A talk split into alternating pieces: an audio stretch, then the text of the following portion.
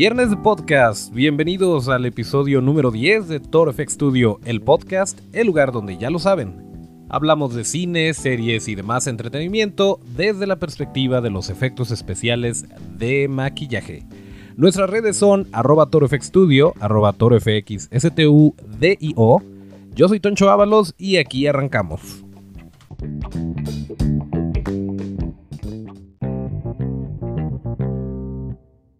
Bueno, pues estamos en el episodio 10, como ya lo dije. El día de hoy es viernes 8 de febrero de 2019 y como ya se los habíamos prometido, tenemos un invitado muy especial en el podcast.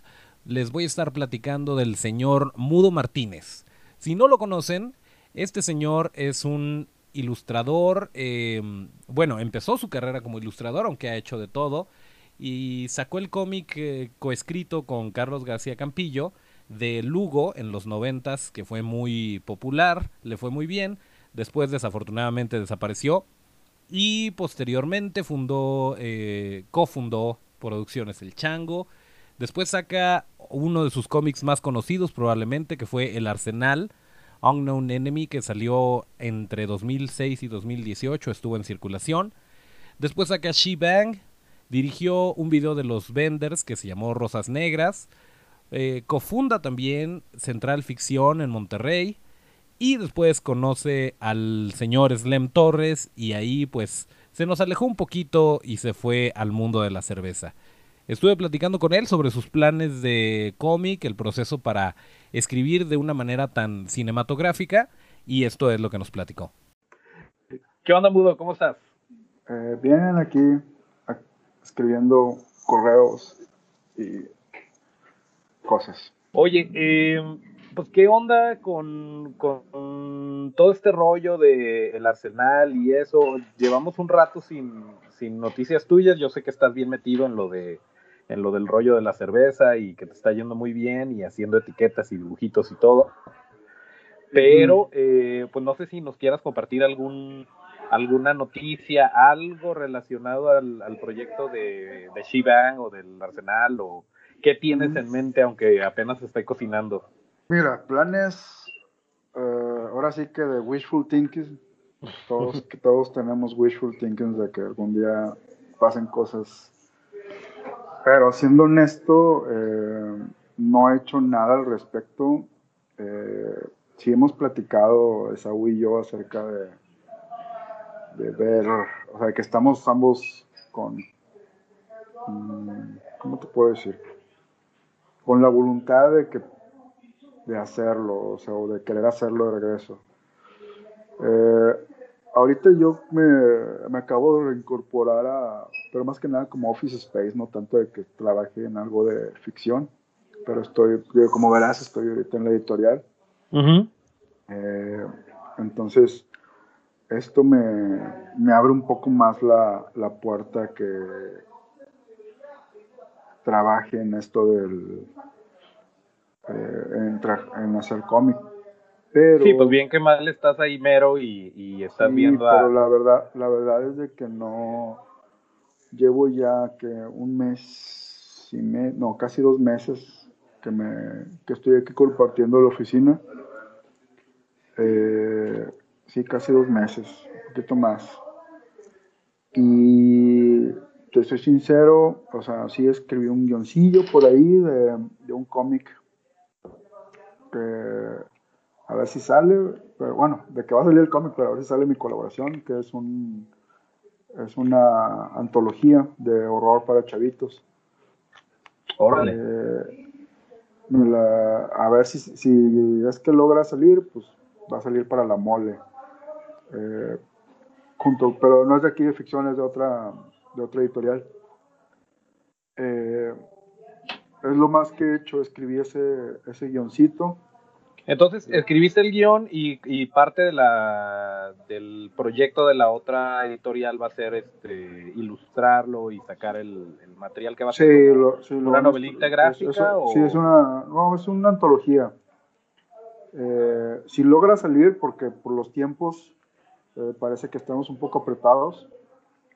Eh, yo espero que, que sí se logre editar, si logre salir la historia, sería en la mole.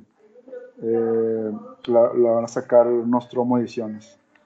Ese sería mi primer trabajo o mi primera publicación en, yo creo que tres años o dos años o algo así. Eh, porque el, arsenal que lo estuve trabajando se llegó a hacer como medio cómic, como unos 15 páginas. Tengo del, de la continuación, tiempo pasa tiempo después. En este, en este, de hecho, pues, literal pasaba 10 años después. O está pasando esa historia 10 años después. Sí, o sea, básicamente estás aplicando la, la George R.R. Martin. Ah, bueno, tan siquiera, si tan solo fuera igual de productivo y talentoso que ese güey, tal vez. Eh, la estética que, he visto en lo que conozco de tu trabajo, de repente sí, sí se nota mucho tu influencia, tus gustos por el cine y todo eso, pero si tú te dedicas, eh, vaya, teniendo ese bagaje cultural de cine, te dedicas a escribir y hasta qué punto es la mano del artista eh, o hasta qué punto le, no sé, le explicas las escenas o las viñetas como si fuera como refiriéndote a una película o a una toma o, o dónde, dónde entra porque sí se nota sí se nota que le metiste mano sin que le hayas metido mano más que al texto pues. Entonces cómo cómo pues antes sí era así de hecho antes sí era así o sea la mayor los, los guiones que escribía antes eran mucho, muy gráficos y muy específicos en lo que quería eh, que se trasladara ah, en el cómic. Algunos, una que otras escenas, pues sí eh, soltaba la rienda de que, órale, vámonos, porque en, parte porque a mí no se me ocurría, en parte porque yo sé que el, el, dibujante tiene mucho más talento que yo para, para hacer las páginas, en el caso de Dono. En el caso de Saúl, en el caso de cualquiera que lo haya hecho, una de las influencias más grandes que yo considero dentro de lo que a mí me gusta hacer es el Matt Wagner y Grendel. Y, la historia de Grendel, no sé si la has leído, es una historia de un de que comienza como un tipo antihéroe, eh, asesino, que, que comienza a bueno, que tiene un pedo muy noir al principio y luego comienza a crecer el pedo y la leyenda y, y acaba siendo, en, en, 30 años después, acaba siendo como que un culto a un pinche asesino y hasta el, mundo se, se, rige por los códigos de Grendel y hay clanes y la verga. Y si tú lees los primeros cómics dices, a la verga, ¿cómo, cómo este pedo se desembocó en, en, en esto épico, ¿no? y, y dentro de eso hay una novela gráfica que hizo, bueno, una, una maxiserie que hizo Matt Warner, la de War Child, cuando la leí dije, no mames, güey, este pedo es así como que está bien cabrón hacerlo, donde el vato mete zombies, piratas, eh, pinches eh, peleas de lightsaber, eh, robots y la verga.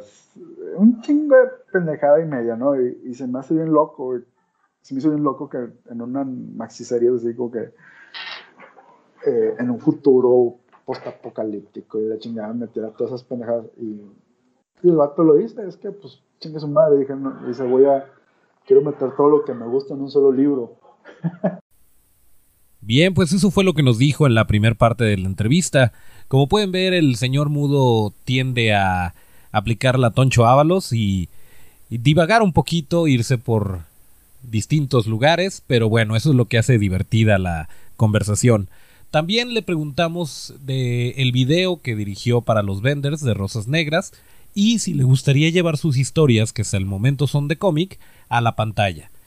También nos habla de sus influencias de la música y el cine en sus cómics y obviamente le teníamos que preguntar su opinión sobre los efectos especiales. Esto fue lo que nos dijo. Que lo decía también por, por el video de, de los vendors de, Rosas Negras, este, pues también está súper todo tu estilo. Digo, no sé qué tanto fue idea de ellos o si te dieron carta abierta o, medio te dieron la idea y ya tú te. No, sí, fue, sí fue completamente eh, carta abierta, eh, lo que yo le propuse a Chuy en su tiempo. Eh, me dijo, pues vamos a hacer un video, la chingada, ¿no? Pues, ¿qué onda te lo avientas? Y yo en ese entonces traía mucho el brete. Bueno, debo decir que es como que una. Me quedé un poco insatisfecho en ese aspecto de que sí creía, sí, sí, sí me gustaba o me gustó eh, el estar detrás de la cámara y dirigir un poco. Obviamente creo que me faltaba un chingo de, tablas o, de me faltó mucho aprendizaje que, que, nomás se da haciéndolo, ¿no? Al final del día, ¿no? Si, si te dieran la oportunidad, digamos que una gran cervecería te avienta un montón de billete y te dice, eh, digo, más del que ya te avienta, y te dice, ¿qué onda? Eh, aviéntate. Bueno, lo fuera, que la buena, güey, que alguien me pague, Digamos que te dicen, aviéntate lo que quieras con toda esta lana. Tienes dos opciones. Eh, produces tu cómic con los artistas que quieras, con quien tú quieras, o haces un, un largometraje, una serie basada en tus historias o en otra cosa. ¿Por qué lado te irías? Digamos que el presupuesto es ilimitado. O sea, no ilimitado limitado, pues, pero que te dicen, yo te apoyo en lo serie. que te aventarías una serie mejor. O sea, yo de o sea, aventarme no, buscaría quien lo hiciera, porque yo... Pero le escribirías tú y estarías a cargo tú, pues, de la... no sé si... Creativa. Mm, por lo menos eso sí, o sea, pero no preferiría que alguien más lo hiciera, porque no creo que... sí, no, no, creo, no me creo que tan capaz de, de hacer eh, algo decentemente bueno en este momento. Pero entonces, idealmente, tus historias crees que, que vaya, te, te, traerían más satisfacción en una pantalla que en una página. Sí. Sí, definitivamente. Ahí lo tienen, es una primicia. El mudo odia los cómics. no, eh, no, güey, no es que los odie. Es que. No, no, te entiendo. No, pues es que nunca vas a comparar lo que, eh, lo que puedes hacer en, en cine, güey, o en, en, video a lo que hagas en cómic. En cómic, de hecho, originalmente, el, no sé si te sabías, yo creo que sí te la sabías, güey, de que el Arsenal nació siendo un cortometraje. No, no me la sabía. ¿Y hay material o nomás? No, no, nació siendo un cortometraje escrito. O sea, yo quería. Ah, ok.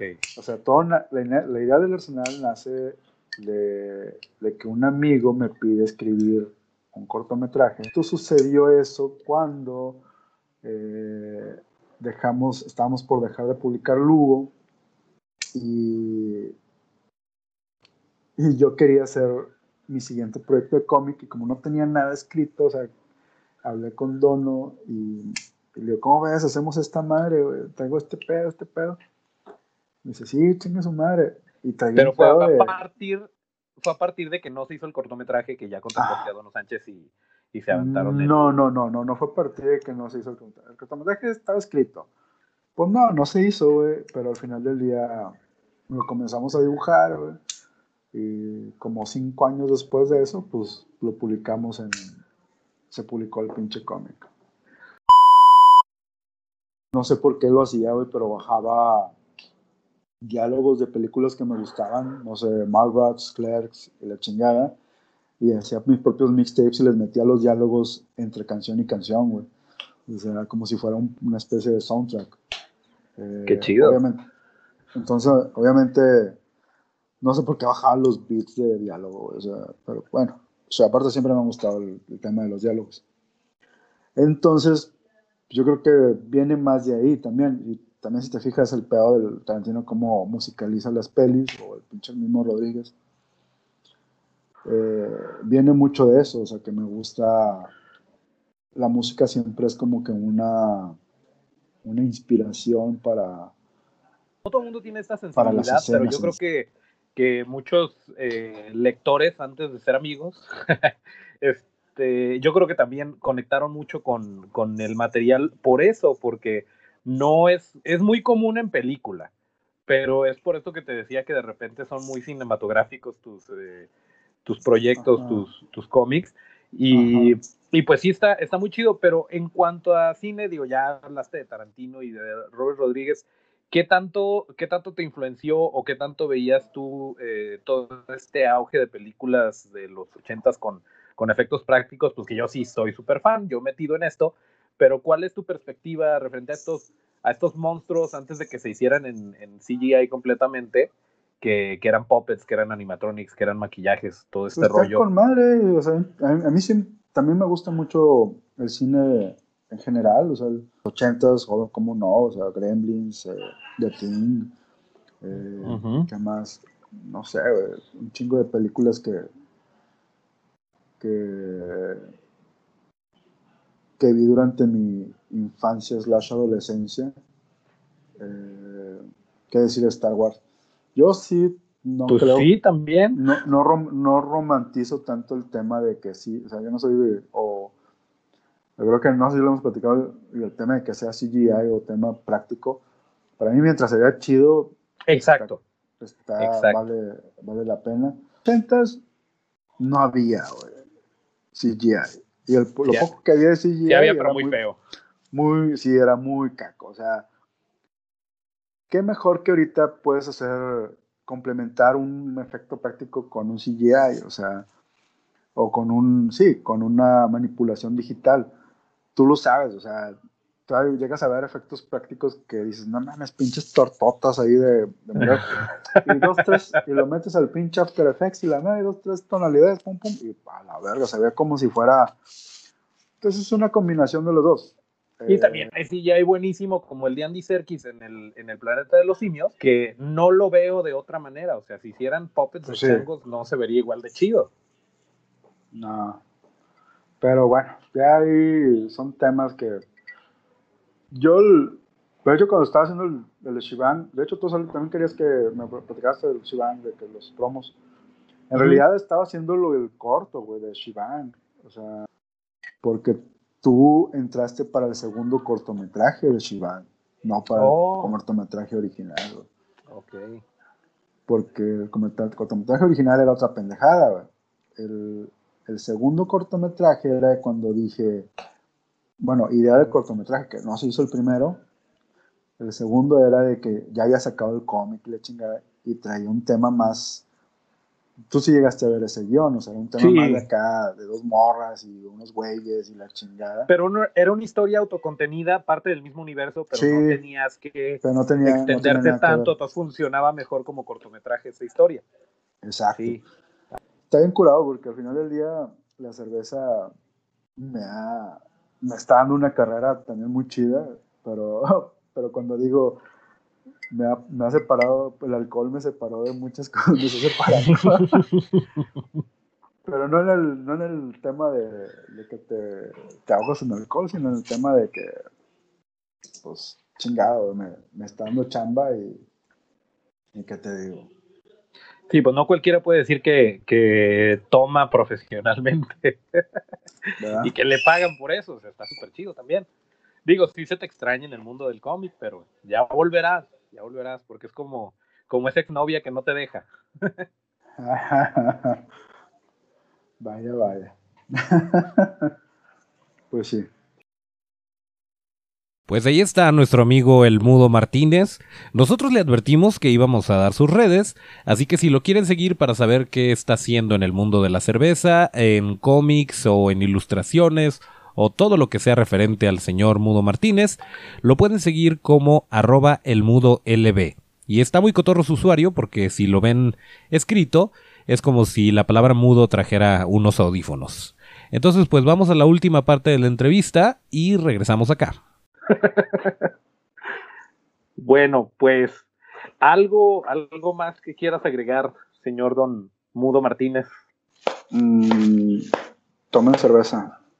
Mucho. Al rato me voy a salir de los efectos especiales por estar muy clavado en la cerveza, porque le pasó un compa. Entonces, pues no, ¿Sí? qué me arriesgo? ¿Eh? Pues igual te va bien. Pues sí, pero me da miedo.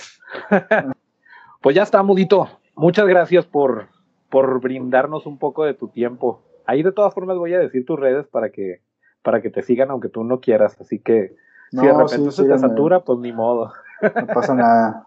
Ya le vas, ¿no? Pues ya está. Muchas gracias, señorón. Ahí estamos no. Qué bueno que me invitaste. Espero que no haya sido aburrido, güey.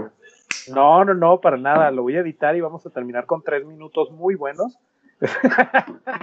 ¿Tres minutos? Es cierto. Ah, te mamaste.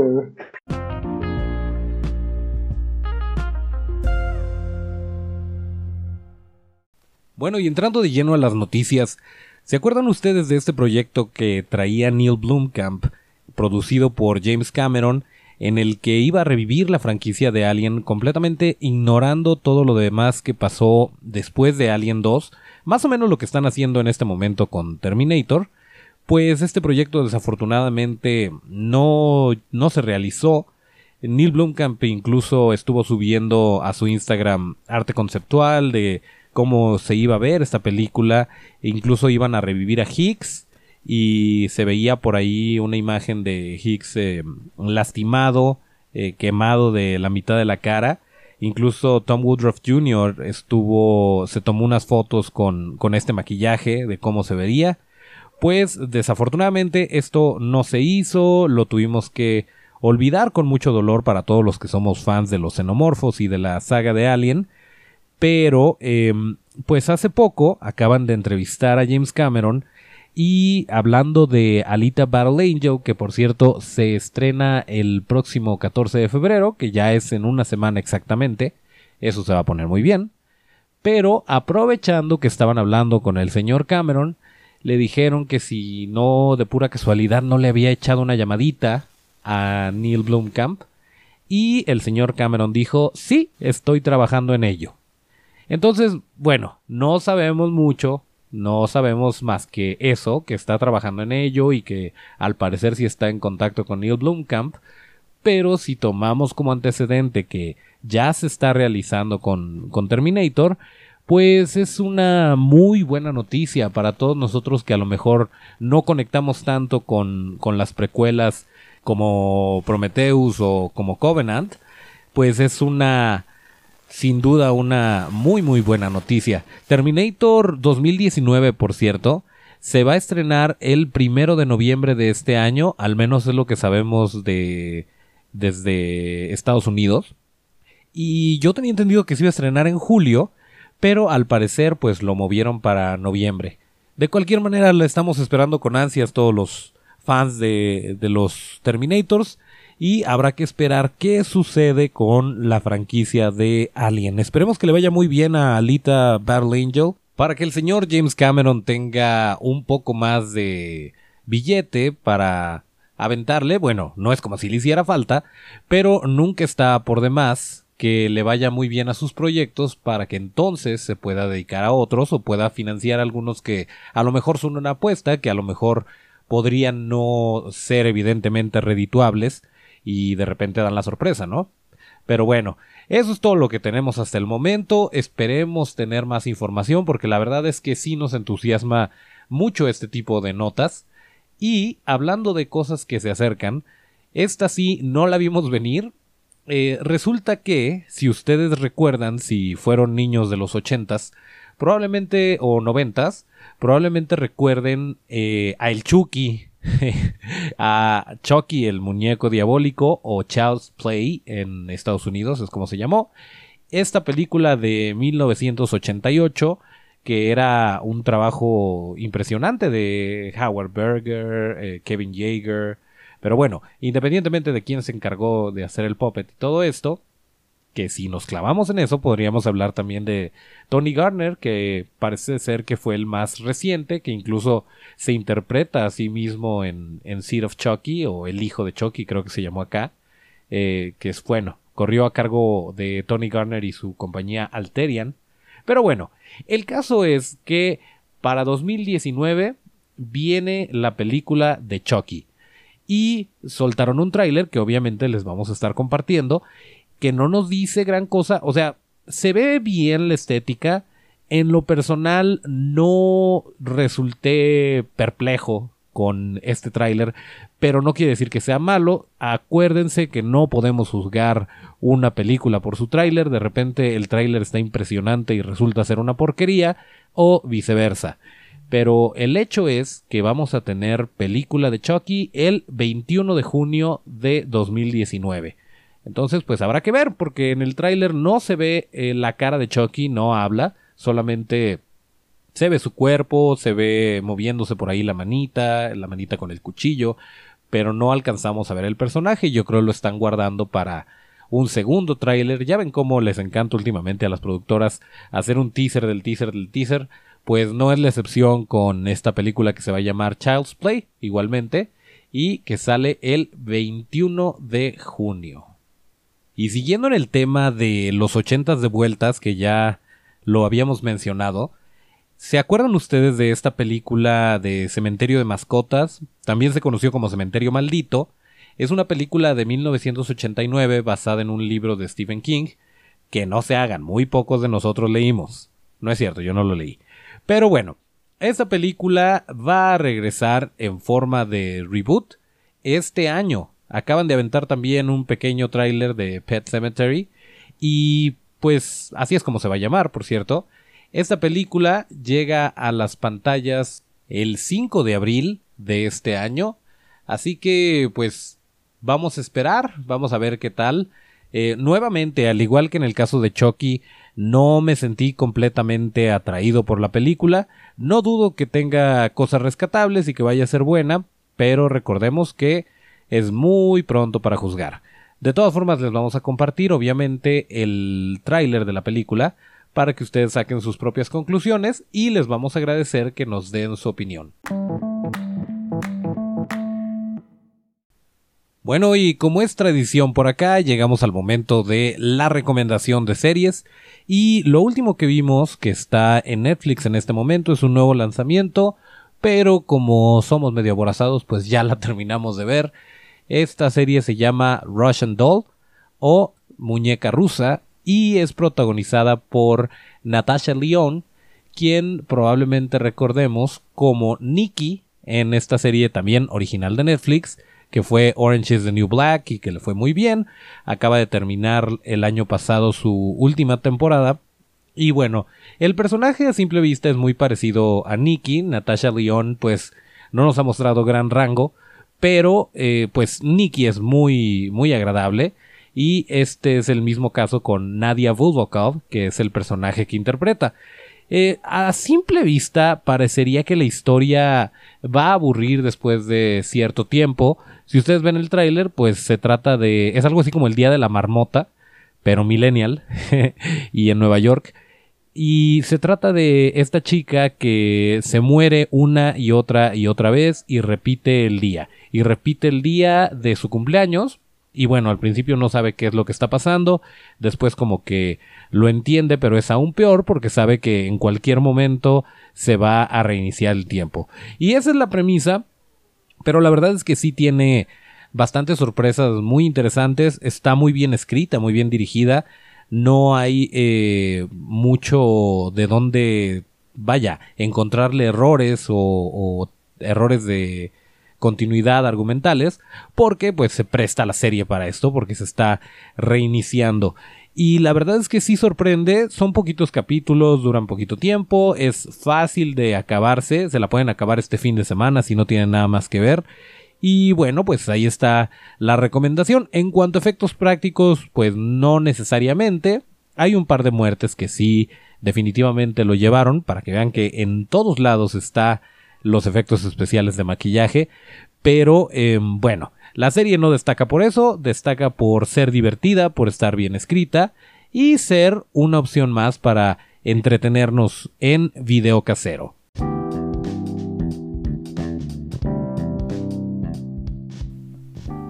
Y antes de irnos queremos darles una noticia que nos emociona mucho si ustedes quieren ver esta entrevista que tuvimos con el mudo, y digo ver para que puedan ver sus reacciones y como por alguna razón su audio está sincronizado y el mío no, pueden ir a nuestro canal de YouTube, estamos como Toro FX Studio, y ahí van a poder ver todo este podcast, incluyendo el video de la conversación que tuvimos con el mudo Martínez, y por si fuera poco, todos los episodios hasta el momento están ya disponibles en YouTube por si prefieren escucharnos de esa manera.